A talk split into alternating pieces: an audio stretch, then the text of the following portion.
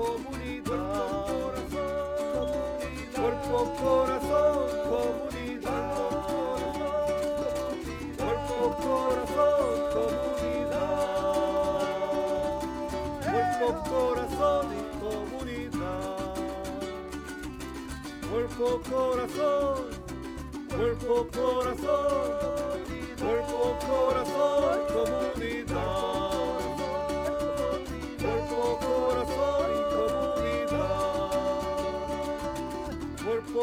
Corazón, comunidad. Cuerpo, corazón, comunidad. Cuerpo, corazón, cuerpo, corazón, cuerpo, corazón y comunidad. Cuerpo, corazón y comunidad.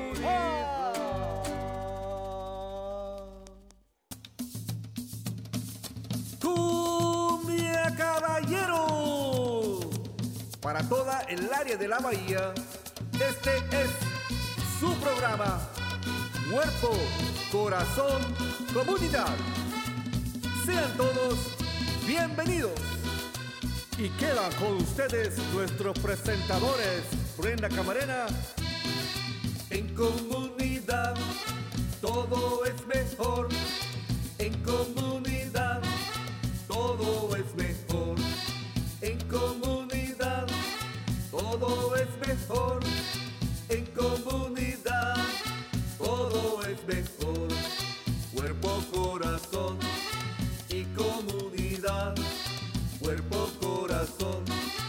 Y comunidad. Cuerpo, corazón y comunidad. Muy buenos días a todos. Están sintonizando Cuerpo, Corazón, Comunidad, un programa dedicado al bienestar de nuestra comunidad. Sintonícenos todos los miércoles a las 11 de la mañana por Facebook Live, en YouTube, en Instagram y ahora también nos pueden seguir por TikTok y por supuesto en la radio en la KBB F89.1 FM y en la KWMR 90.5 FM. Nuestro programa también es transmitido en Marín TV, Canal 26 en varias fechas. Y para más información y recursos, acudan a la página del Centro Multicultural de Marín a multiculturalmarin.org. Yo soy Brenda Camarena, anfitriona de este programa, y le enviamos un caluroso saludo a todos nuestros fieles radio escuchas que nos sintonizan por Facebook Live y también un saludo muy especial a que nos sintonizan y nos escuchan por medio de la radio.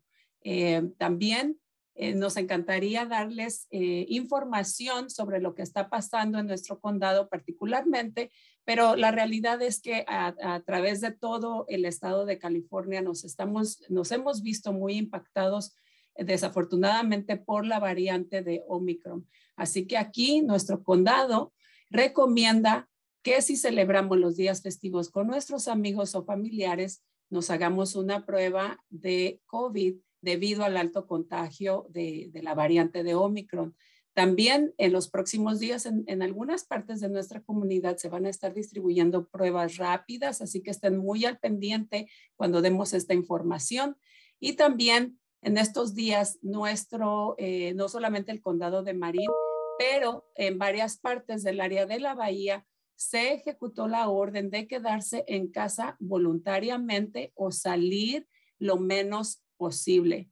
También eh, los distritos escolares están llevando a cabo reuniones eh, informando a los padres de familia sobre lo más reciente y las medidas eh, de precaución que están tomando ellos en las escuelas. Así que cuídense mucho familias y más adelante vamos a poner y a dar los enlaces eh, de la información de donde pueden ir a ponerse sus vacunas, sus vacunas de refuerzo y o también poder hacerse la prueba aquí en nuestro condado de Marina. Ahí vamos a estar poniendo los enlaces eh, eh, casi al final de este programa.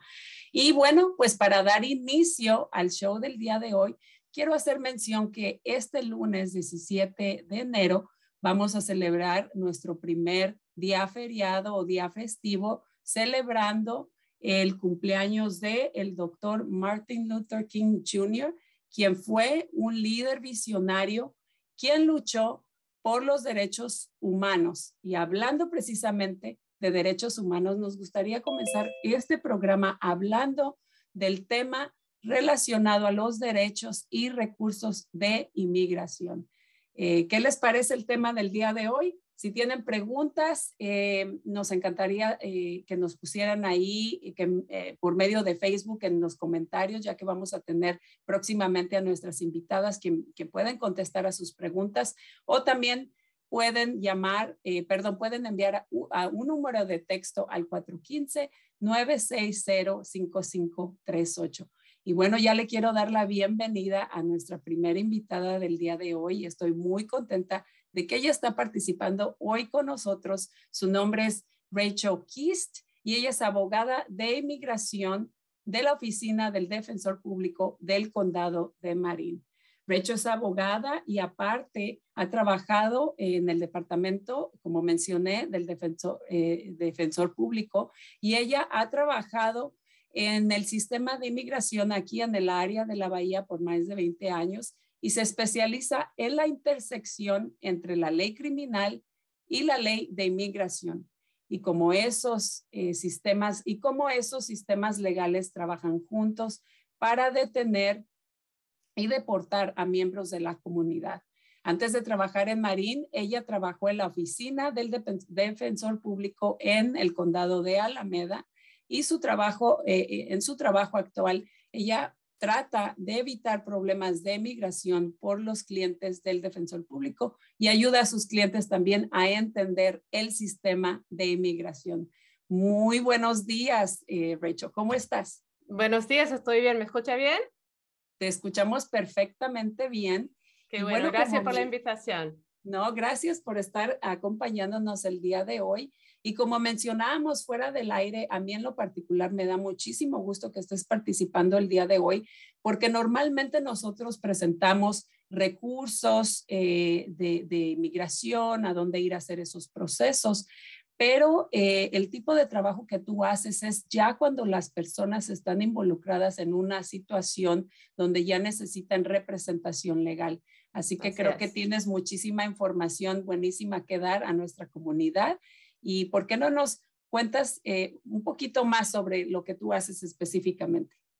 Claro, eh, específicamente mi trabajo, como digo, o sea, como tal cual como usted dijo, que yo soy el abogado de inmigración en la oficina del defensor público, así que eso es como un movimiento últimamente, que tener un abogado de inmigración dentro de las oficinas de, de los defensores públicos, ¿cierto?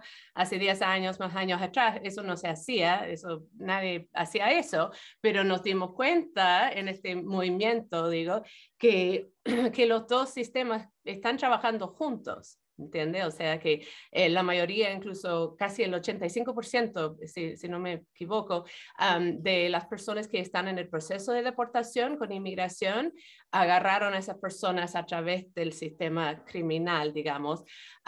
así que nos dimos cuenta en este área, en este ámbito de la ley, de que teníamos que hacer algo, que teníamos que estar trabajando juntos los abogados de inmigración con los defensores públicos y los abogados criminalistas.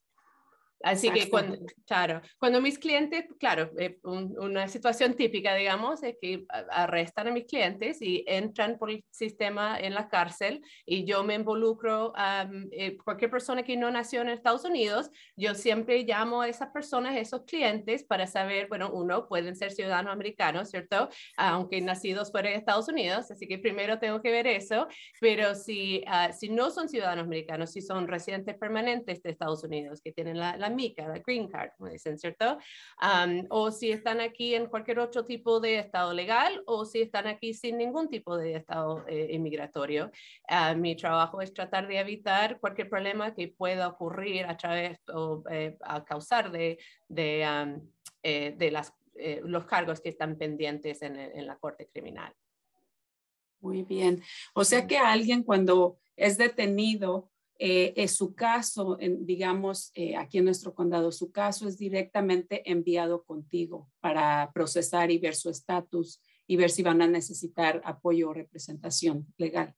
Uh, así es, más que nada. O sea, eh, es cierto que uno tiene que pedir los servicios del defensor público. Primero, hay personas que no quieren el defensor público, es cierto que van a contratar un abogado aparte, pero si entran en nuestra oficina o si ah, eh, piden la información o, eh, la ayuda del defensor público, ahí sí, ahí salgo yo. Lo que sí a veces me involucro antes porque a veces, como quizás eh, todo el mundo sabe, que a veces cuando uno entra en la cárcel reciben lo que es ah, una notificación de inmigración ya de una vez. Así que para esas personas, yo de una vez me involucro para hablar con esa persona, para explicarle de qué es lo que está pasando, de qué significa este aviso de inmigración. así que en esos casos a veces hablo con las personas antes de que, de que oficialmente son nuestros clientes, porque a veces pueden salir de una vez del mismo día y ya ahora están detenidos por inmigración. Así que para esa persona siempre me involucro antes. Qué bien. ¿Cuántos defensores públicos tiene nuestro condado? Es una buena pregunta. Yo creo unos 25 quizás. La verdad no estoy segura, pero yo diría entre 22 y 28 por ahí probablemente. Es un condado chico. Sí. ¿Y personal que hable español? Uno, dos, tres, cuatro. no estoy segura, pero yo diría eh, por lo menos cinco abogados que hablan, seis quizás abogados que hablan, que, que hablan español.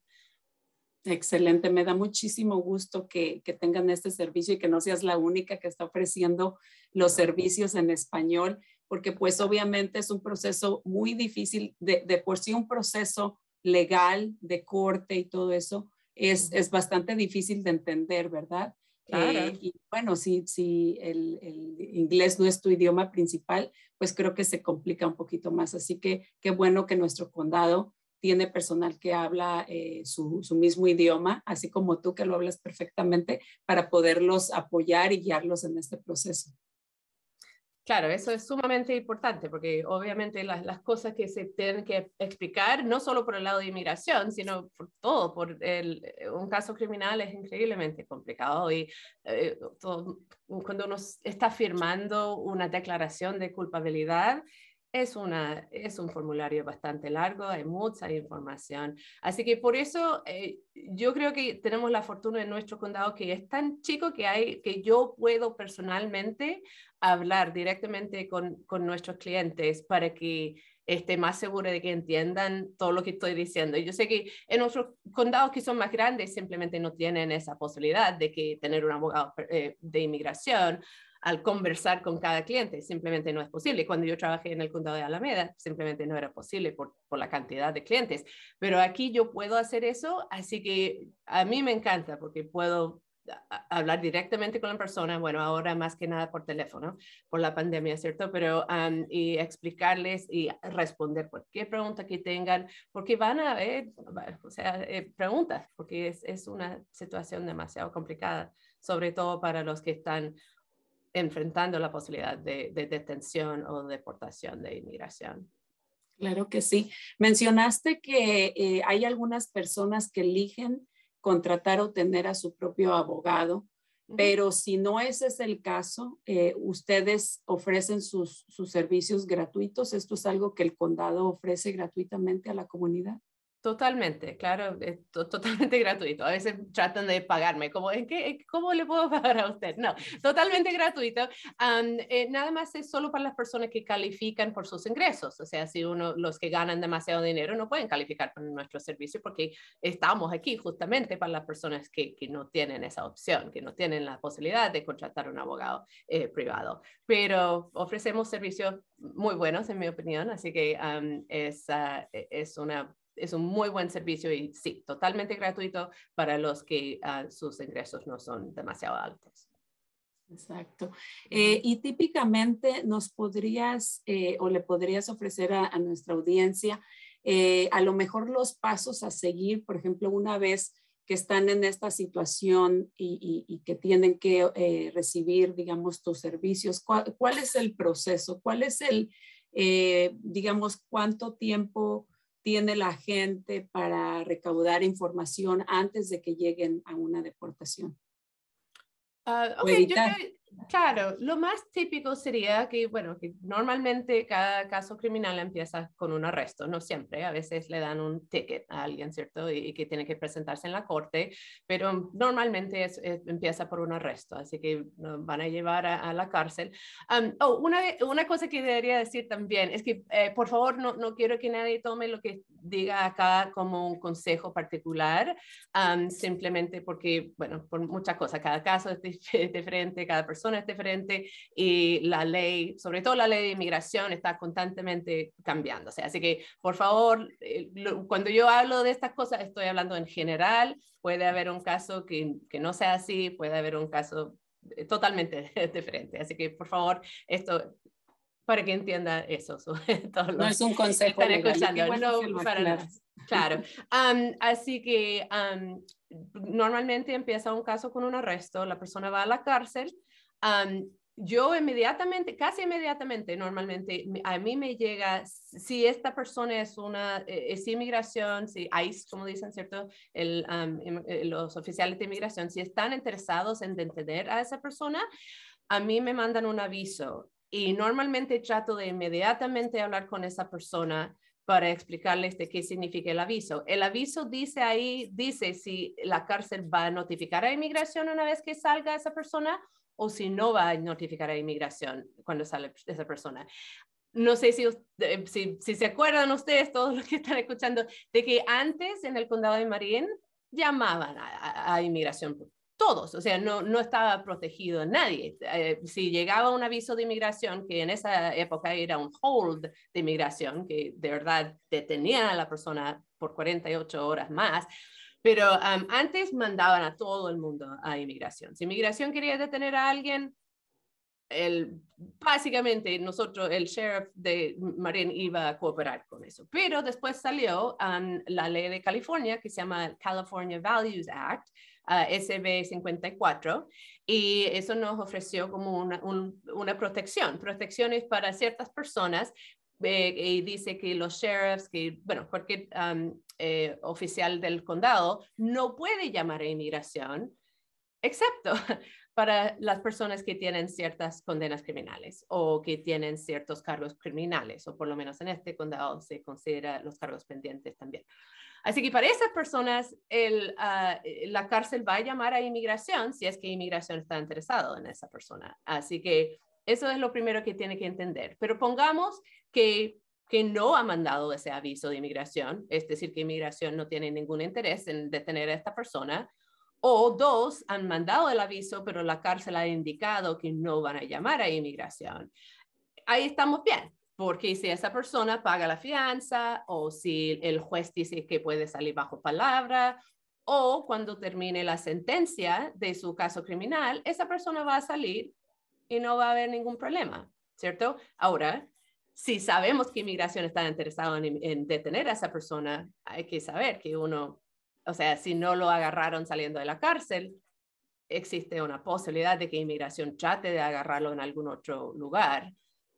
Eso no pasa mucho, pero la verdad, obviamente, sí, a veces pasa, ¿cierto? A veces pasa.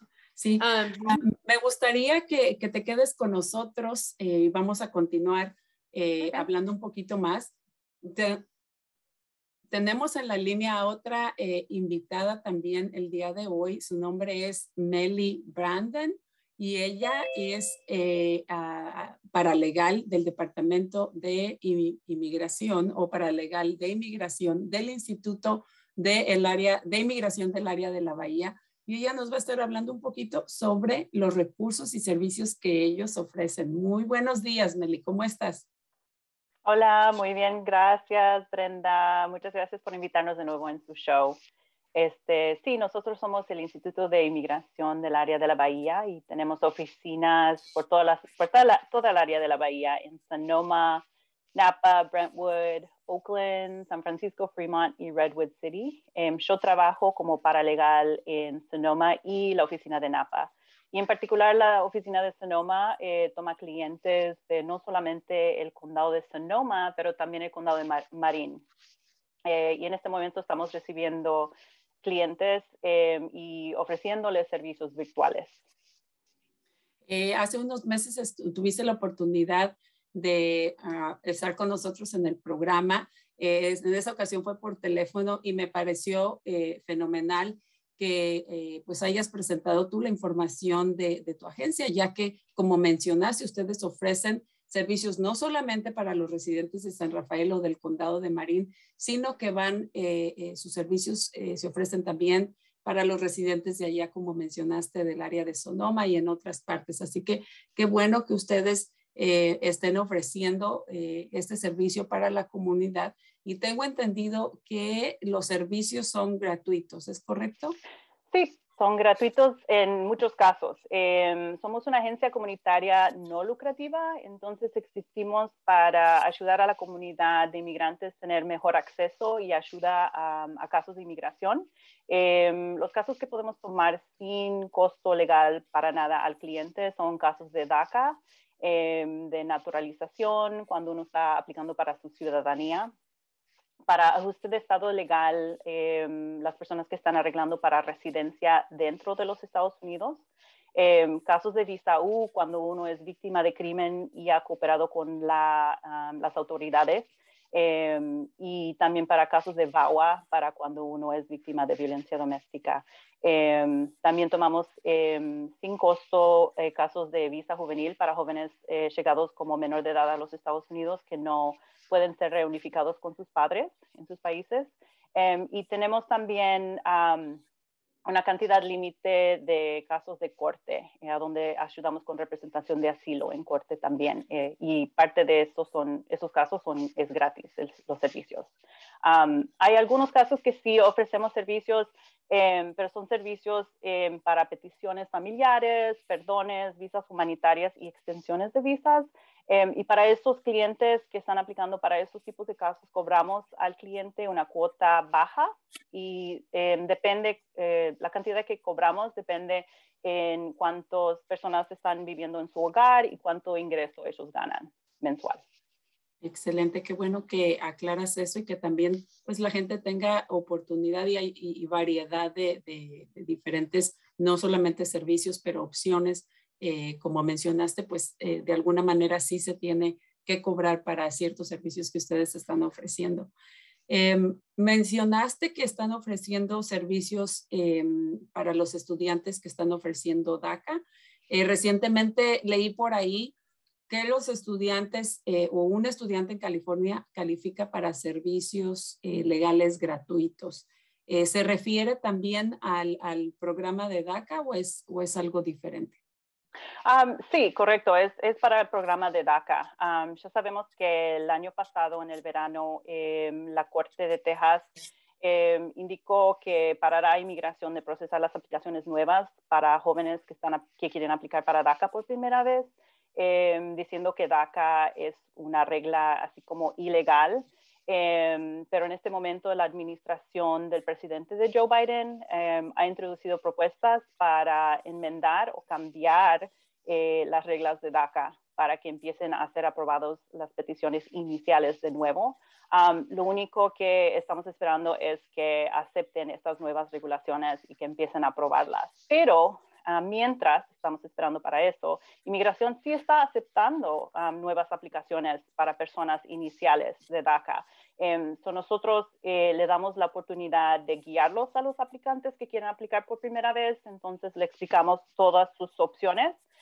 y si uno em, quiere aplicar por primera vez, ayudamos a hacer eso. Em, inmigración básicamente acepta las aplicaciones de DACA inicial y como la ponen como en lista de espera, básicamente. Eso. No va a ser aprobado hasta que cambian las reglas de DACA, em, pero sí pueden aplicar. Em, y nosotros ofrecemos ayuda legal gratis, pero también tenemos becas especiales para cubrir el dinero que se paga para el gobierno de los 495, los 495, cubrimos eso también. Muy bien. Y para nuestra audiencia, eh, yo sé que tú y yo sabemos qué quiere decir DACA pero muchas personas no están familiarizadas con lo que significa. ¿Podrías brevemente describir qué es lo que es el programa de DACA? Cómo no, cómo no, sí. DACA es para personas que fueron jóvenes cuando entraron a los Estados Unidos. Entonces, uno tiene que haber sido eh, menor, eh, menor de edad cuando entró a los Estados Unidos. Eh, específicamente, salió la ley o las regulaciones de DACA bajo nuestro anterior presidente Obama. fue que salió esa nueva regla el 15 de junio del 2012. Entonces, uno tiene que haber estado Em, de 30, 31 años de edad o menos ese día para poder calificar. Em, tiene que haber llegado a los Estados Unidos antes de cumplir 16 años de edad. Em, ha vivido continuamente en los Estados Unidos desde el 15 de junio del 2007 hasta el presente y ha estado físicamente presente en los Estados Unidos cuando salió Obama con esta eh, eh, ejecutiva decisión el 15 de junio del 2012. Tiene que haber estado físicamente presente en los Estados Unidos el estudiante o el, cliente que quiere aplicar para DACA por primera vez ese día y tener comprobantes de ese día también. Em, no haber estado con estatus legal ese día del 15 de junio del 2012 y estar actualmente en la escuela o se ha graduado de la high school o de la secundaria o obtenido un certificado de GED. Excelente, muchísimas gracias. Eh, alguien por ahí en nuestra audiencia, eh, su nombre es José Arce y está diciendo que necesita procesar un permiso de trabajo. No sé cuál sea su situación realmente, pero le recomiendas que se contacte con ustedes. Em, absolutamente, absolutamente. Nosotros ofrecemos para personas que nunca fueron clientes con nosotros gratis todas las consultas. Entonces puede hacer una cita para consultar con nosotros em, y podemos analizar su caso para ver si califica para esa renovación de permiso de trabajo. Em, en muchos casos, eh, si uno no está representado por un abogado todavía, por un licenciado, entonces eh, quieren ayuda y en vez de ir con personas que no están acreditadas o con personas que no son abogados, queremos queremos que sepan que nosotros estamos aquí para ayudarles y para consultar con ellos totalmente gratis. Em, pueden llamar a nuestro número de teléfono de la oficina de Sonoma para hacer su cita o pueden eh, meterse a nuestro sitio de web y hacer una cita por, por internet también. Marco, nuestro productor, ahí va a estar poniendo los enlaces y el número de teléfono también. Así que, José, por favor ponte en contacto eh, con ellos directamente para que puedan eh, eh, ver cuál es tu situación particularmente. Meli, se nos acabó el tiempo. ¿Hay algún comentario final o recomendación que te gustaría hacerle a nuestra audiencia? quiero también mencionar que tenemos becas especiales para cubrir las cuotas legales y también las cuotas del gobierno para hacerse natura, ah, para naturalizarse. Entonces, si uno quiere hacerse ciudadanos. Exacto, exacto. So, cubrimos los 725 también, em, que algunas veces hay mucha gente que califica para hacerse ciudadano, pero no tiene el dinero para hacerlo porque es, es bastante dinero. Sí, excelente. Me parece muy buenísima, es una eh, gran ayuda, especialmente en estos tiempos difíciles, ¿verdad? Que, la, que hemos estado lidiando con la pandemia, así que eh, eh, calificar para recibir estos fondos, pues es excelente. muchísimas gracias, Meli, por haber estado nuevamente con nosotros y agradecemos mucho todo el trabajo que hacen tú y tu equipo apoyando a nuestra comunidad en cuestiones de inmigración. Mucho gusto, mucho gusto, Brenda, y, y la comunidad de, de su show. Muchas gracias. Nos vemos. Adiós. Rachel, regresamos contigo. Em, ¿Qué opinas de eh, toda esta información y servicios que eh, la agencia de, de, Meli ofrece a la comunidad? La verdad, son muchos los servicios que están ofreciendo. no tenía idea. Yo estoy tomando notas acá porque mis clientes como conversamos, no tienen recursos, ¿cierto? Así que siempre estoy buscando una organización, un lugar donde pueden ir a obtener servicios gratuitos o por lo menos eh, bajo costo. Así que yo estoy muy entusiasmada, la verdad, por todo lo que estabas describiendo. Sí, y como mencioné, los servicios de ellos, ya que nuestro programa también se escucha ya para el, lado de West Marine, también para Sonoma, y, sus servicios se ofrecen también en otras partes de, de, de o del este de la bahía. Así que eh, eh, son, son muy buenos, no, son, no son específicos los servicios aquí para ese condado, así que las personas tienen más opciones. Em, tenemos ya también en nuestra, eh, en la línea a nuestra próxima invitada del día de hoy. Ella se llama Jana Goldberg y es coordinadora del enlace legal eh, de eh, la agencia de Canal Alliance. Ella ha estado anteriormente acompañándonos también aquí en nuestro programa y nos da muchísimo gusto que estés participando el día de hoy. Jana, ¿cómo estás? Hola, buenos días. Gracias por tenerme en su show. Buenos días, es un placer verte nuevamente. Feliz año nuevo. Feliz año nuevo. Eh, bueno, pues nos encantaría que nos dieras una actualización de los servicios que actualmente están ofreciendo eh, en tu agencia, que es Canada Alliance. Claro, entonces em, primero quiero decir que siempre podemos hacer lo que se llama consultas generales legales para inmigrantes que son residentes del condado de Marin. Y una consulta general es oportunidad de compartir su historia migratoria con nuestro equipo y averiguar si pueden calificar por beneficios migratorios. Y aun cuando no proveemos algún servicio, podemos dar nombres de otros abogados locales que sí lo ofrecen. Eh, acerca de las solicitudes que nosotros hacemos en el Departamento Legal de Canal Alliance, eh, nos enfocamos en visas juveniles que son para inmigrantes con menos de 21 años de edad y también ofrecemos asilo para menores de edad. Eh, tenemos eh, tres servicios para víctimas de delitos que se llaman visas U, visas T y acta de violencia contra las mujeres. También ofrecemos ajuste de estatus, que es el proceso de obtener una tarjeta verde para los que ya tienen una visa. Em, ¿Y qué más? Ofrecemos TTS para haitianos. Y para los que ya son clientes de nosotros, tenemos también renovaciones de DACA y de TPS y servicios de ciudadanía para residentes permanentes. Eh, normalmente los servicios, como mencionó Meli, eh, en algunas ocasiones ustedes cobran algún honorario por los servicios que están ofreciendo o todo es totalmente gratuito mayormente no cobramos. Eh, en algunas situaciones sí tenemos que cobrar, pero son situaciones muy específicas y siempre eh, hablamos con los clientes antes de cobrar. Claro. Y mencionaste que los servicios no son particularmente para los residentes de Canal, del, del área de Canal o de San Rafael, es para todos los residentes del condado de Marín. Sí, todo el condado y si alguien vive, por ejemplo, en Sonoma o en San Francisco, también tenemos una lista de abogados locales de estos condados que em, ofrecen servicios eh, mayormente que tampoco cobran. Excelente. ¿Hay algún otro apoyo, servicio o recomendación que te gustaría hacerle a nuestra audiencia?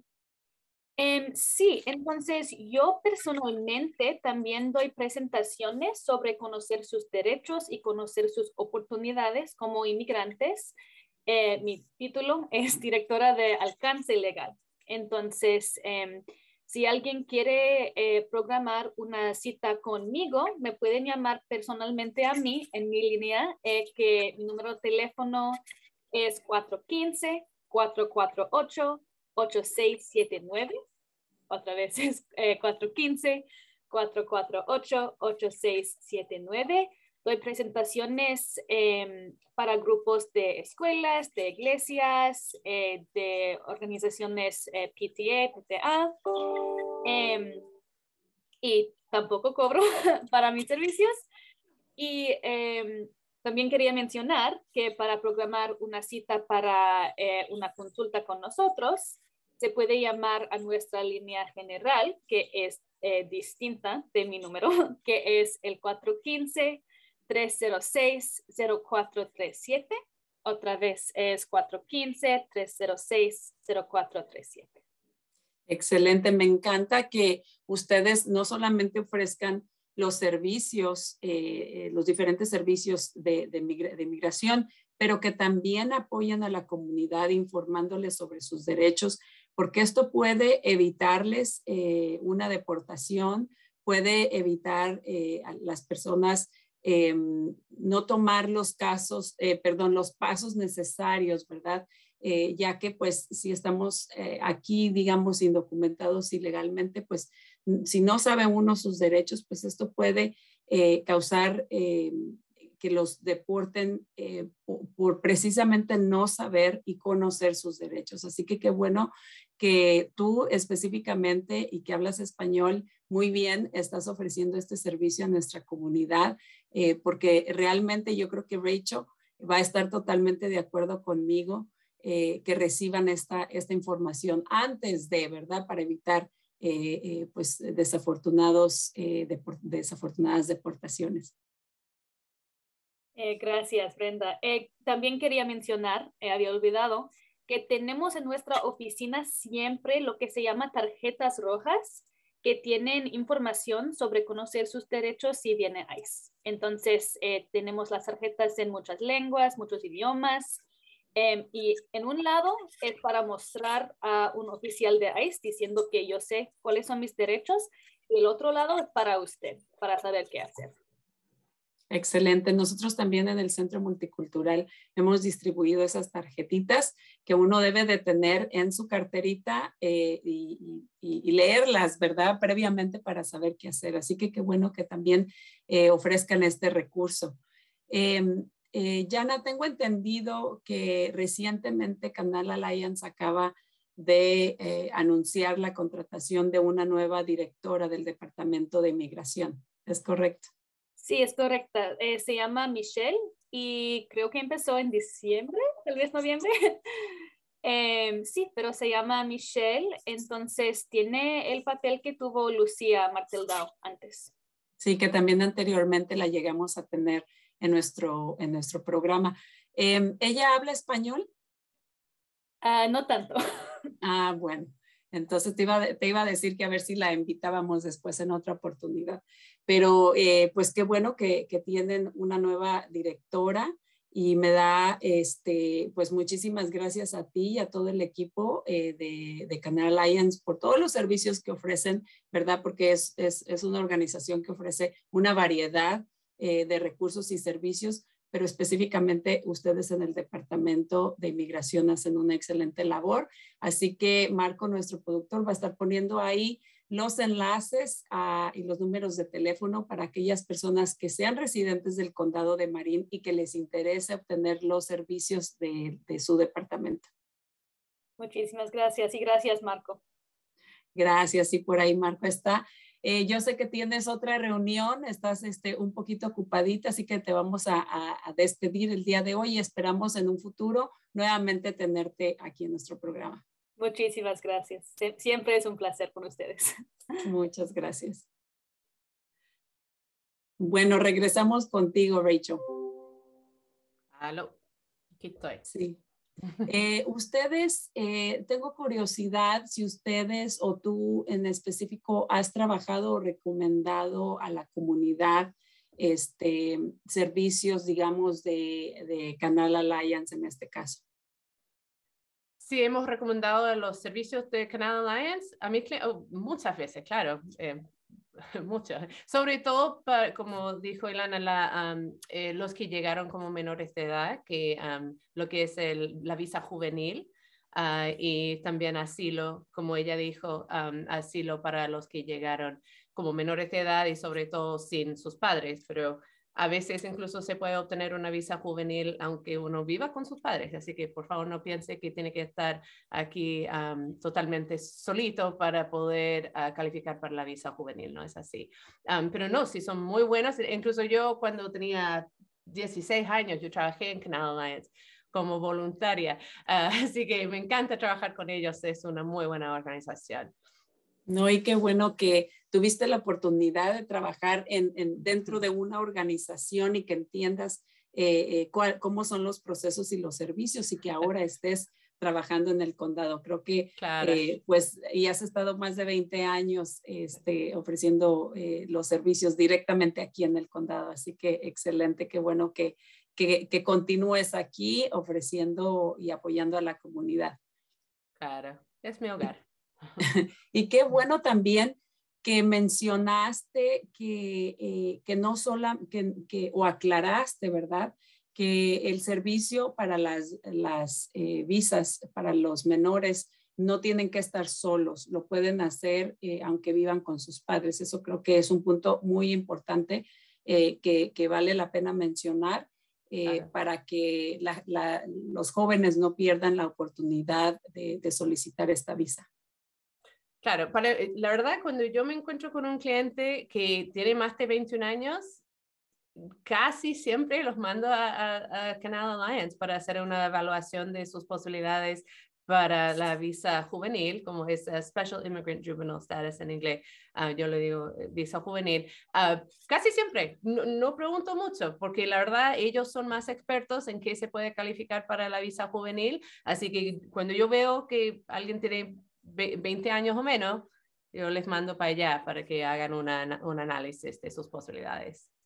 Excelente. Rachel, y eh, Jana habló de esa tarjetita roja donde se le explica a las personas eh, sus derechos. No tengo una enfrente de mí, pero tú eh, podrías eh, ofrecer esa información de cuáles son los derechos de las personas cuando se están enfrentando a, una situación donde tienen enfrente al, al, oficial? Claro, yo no tengo una, yo tengo esas tarjetas también en mi oficina, no estoy en mi oficina en este momento, pero um, claro, es por, eh, a ver si, si, me acuerdo exactamente qué es lo que dice, pero um, también está en el internet si alguien quiere, incluso si busca red card o tarjeta roja. Es, una, es una tarjeta del ILRC, del uh, Centro de Recursos Legales para los Inmigrantes, um, Immigrant Legal Resource Center. Pero básicamente, si alguien, cualquier persona de las fuerzas, de, de las autoridades, um, eh, uno no, no tiene que hablar con ellos, ¿cierto? Es una de, oh, perdón.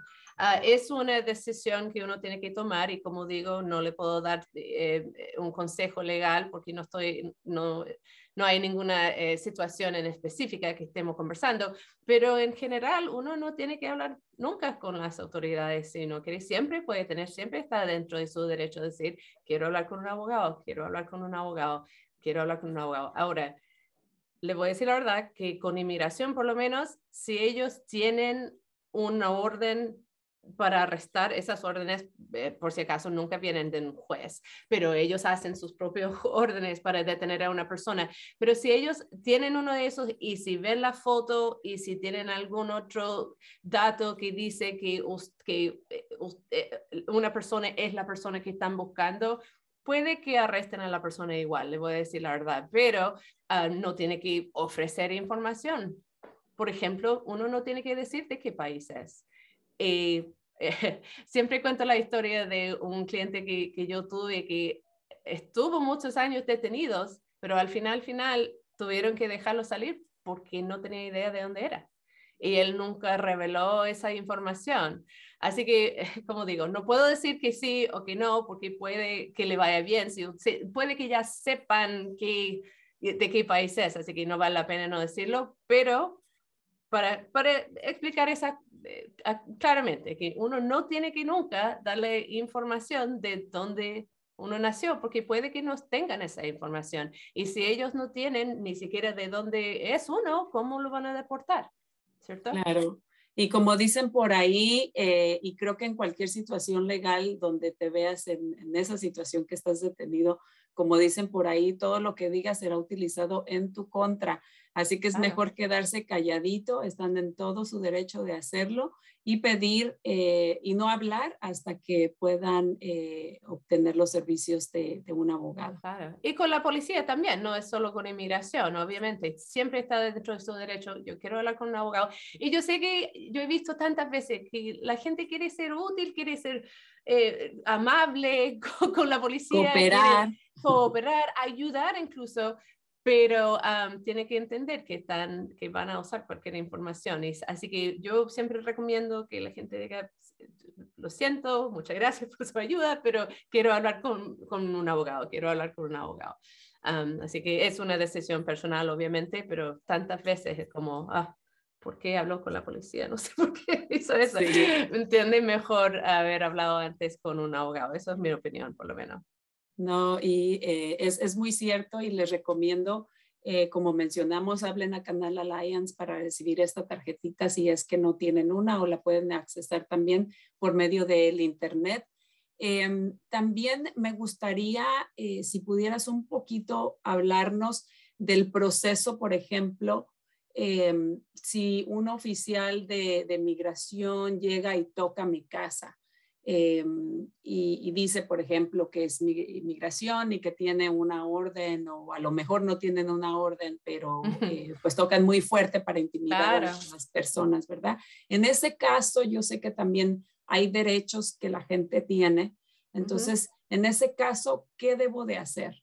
Eh, si estoy en esa situación donde van a mi casa y o me están buscando a mí o están buscando a alguien que vive conmigo no, eh, no, tienen, no pueden entrar a su casa, no tienen, nunca van a tener, o casi nunca, van a tener una orden para entrar a su casa. Puede que tengan autoridad para detener a una persona y eso es, como digo, es una orden, dicen siempre, o oh, tenemos una orden, es, es un papel básicamente que ellos hacen, pero es cierto que si ellos tienen causa de detener a una persona porque piensan que esa persona o tienen evidencia de que esa persona es deportable, pueden detener a, esa persona, quizás, si hay autoridad, pero no necesariamente pueden entrar a su casa. Nunca van a tener una, eh, orden que diga, oh, yo puedo entrar a esa casa. La policía a veces puede tener una orden así, ¿cierto? Pero inmigración no van a tener una orden para entrar a su casa. Así que si usted, si uno deja entrar a las autoridades de inmigración, ahí está, pueden entrar porque ahora tienen su permiso, pero no,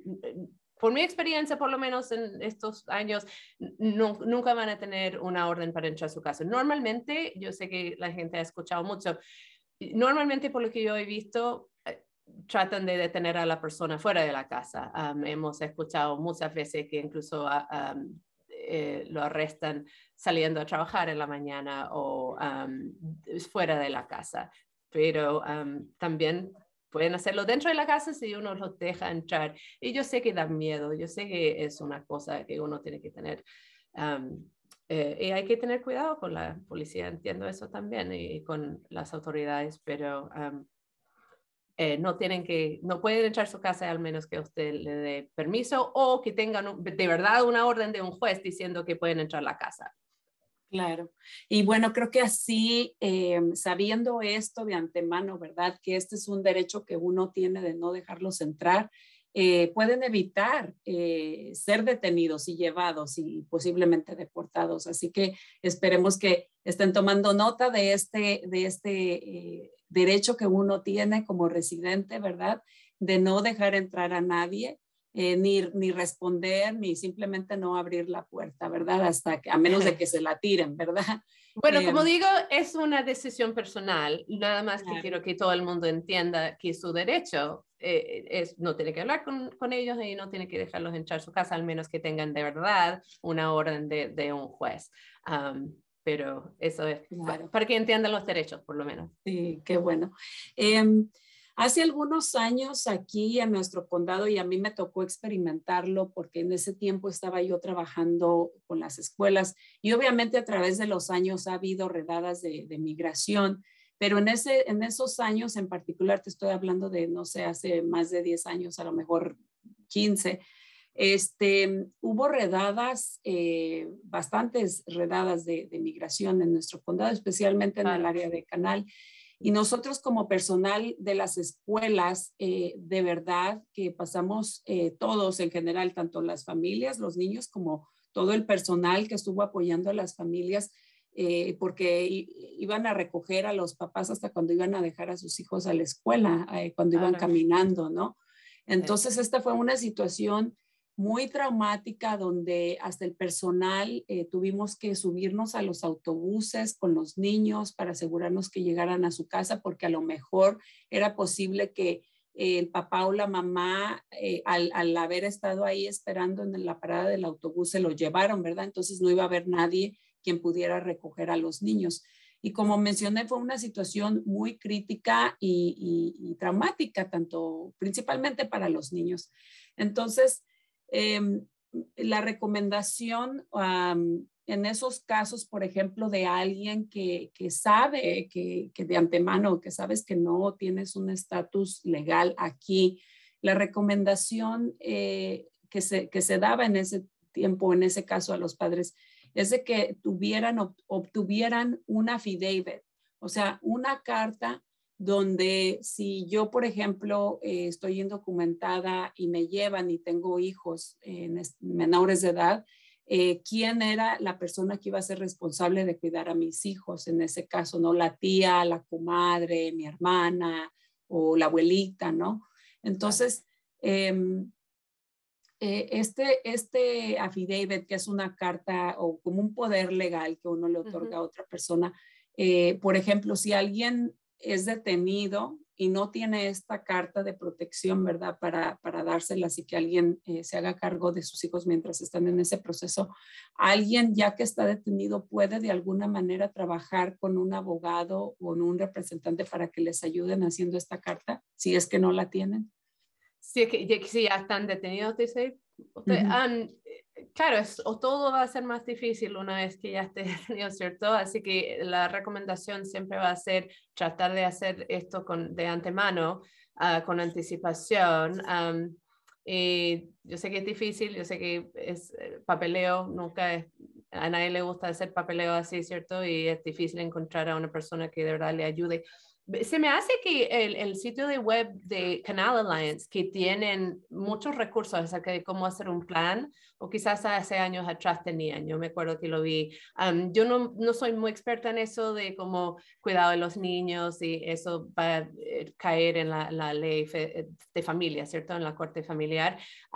pero yo sé que Canal Alliance en algún momento tenía muchos recursos de cómo hacer un plan de familia eh, si fuera a ocurrir una cosa así. Eh, claro, eso, un horror. Em, es bastante difícil, pero también yo pienso que es una realidad, ¿verdad? Y si esa, eh, y es una realidad opcional. Yo estoy decidiendo estar, por ejemplo, en este país bajo esas condiciones. Entonces, sí, como padre, en este caso tengo cierta responsabilidad de asegurarme de que si esa es mi situación, no porque yo quiero, ¿verdad? Sino por necesidad.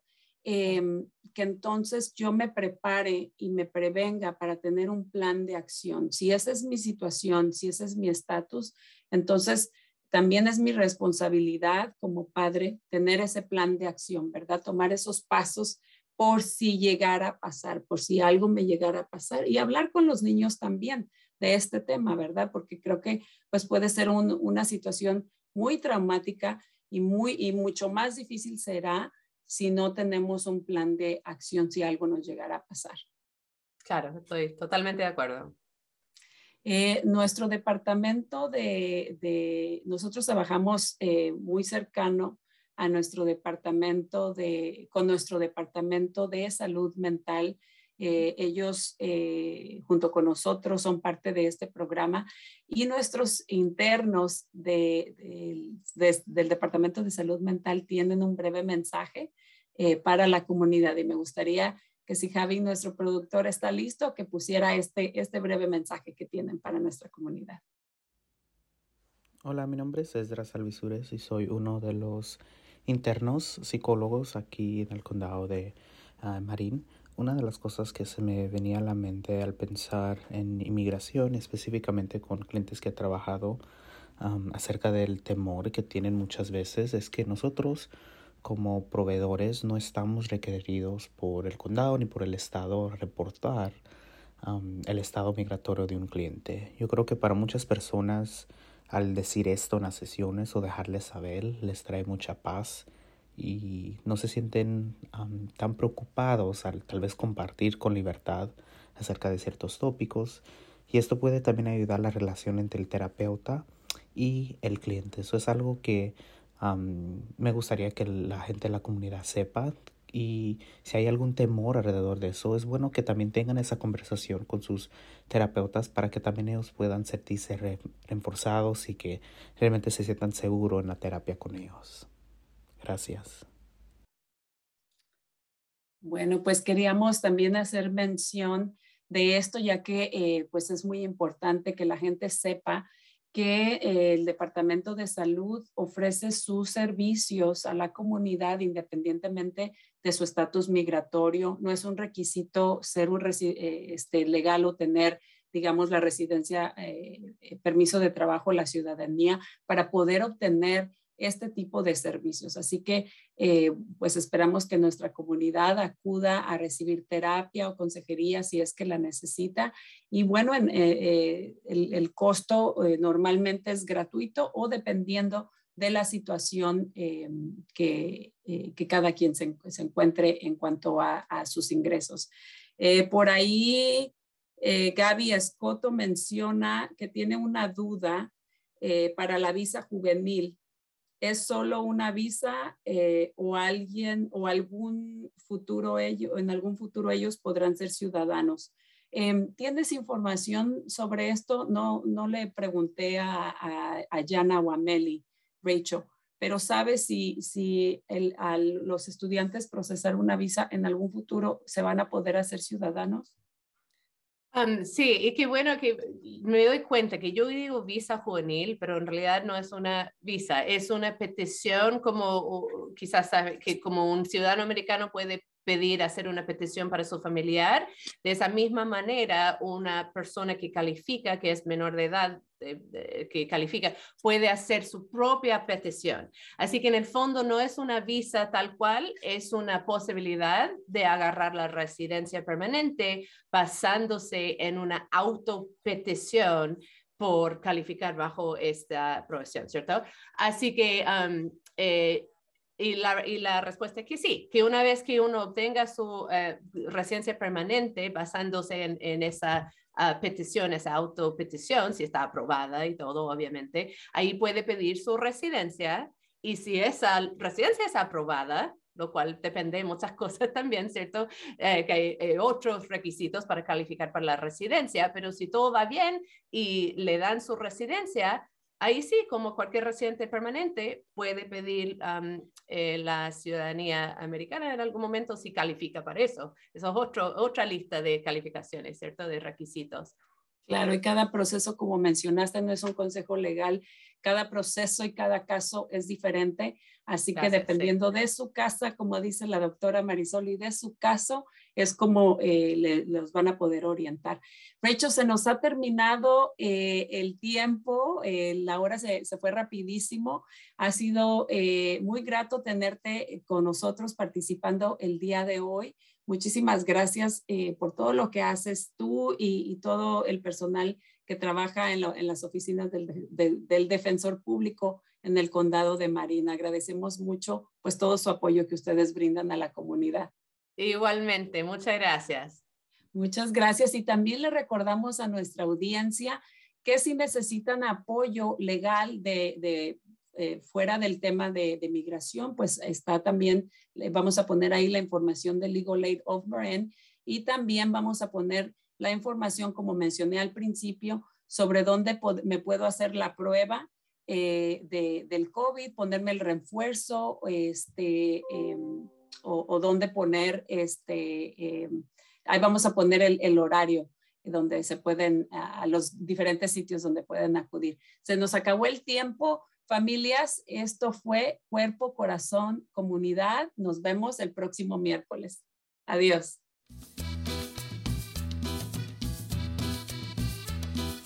Escuche Cuerpo, Corazón, Comunidad los miércoles a las 11 de la mañana y cuéntale a sus familiares y amistades. Nuestro productor ejecutivo es Javier Vicuña y los productores asociados son Marco Berger y terapista de salud familiar latina del Condado de Marín. Síganos por la internet en cuerpocorazoncomunidad.org y recuerde, esta es una producción del Centro Multicultural de Marín. Cuerpo, corazón, comunidad.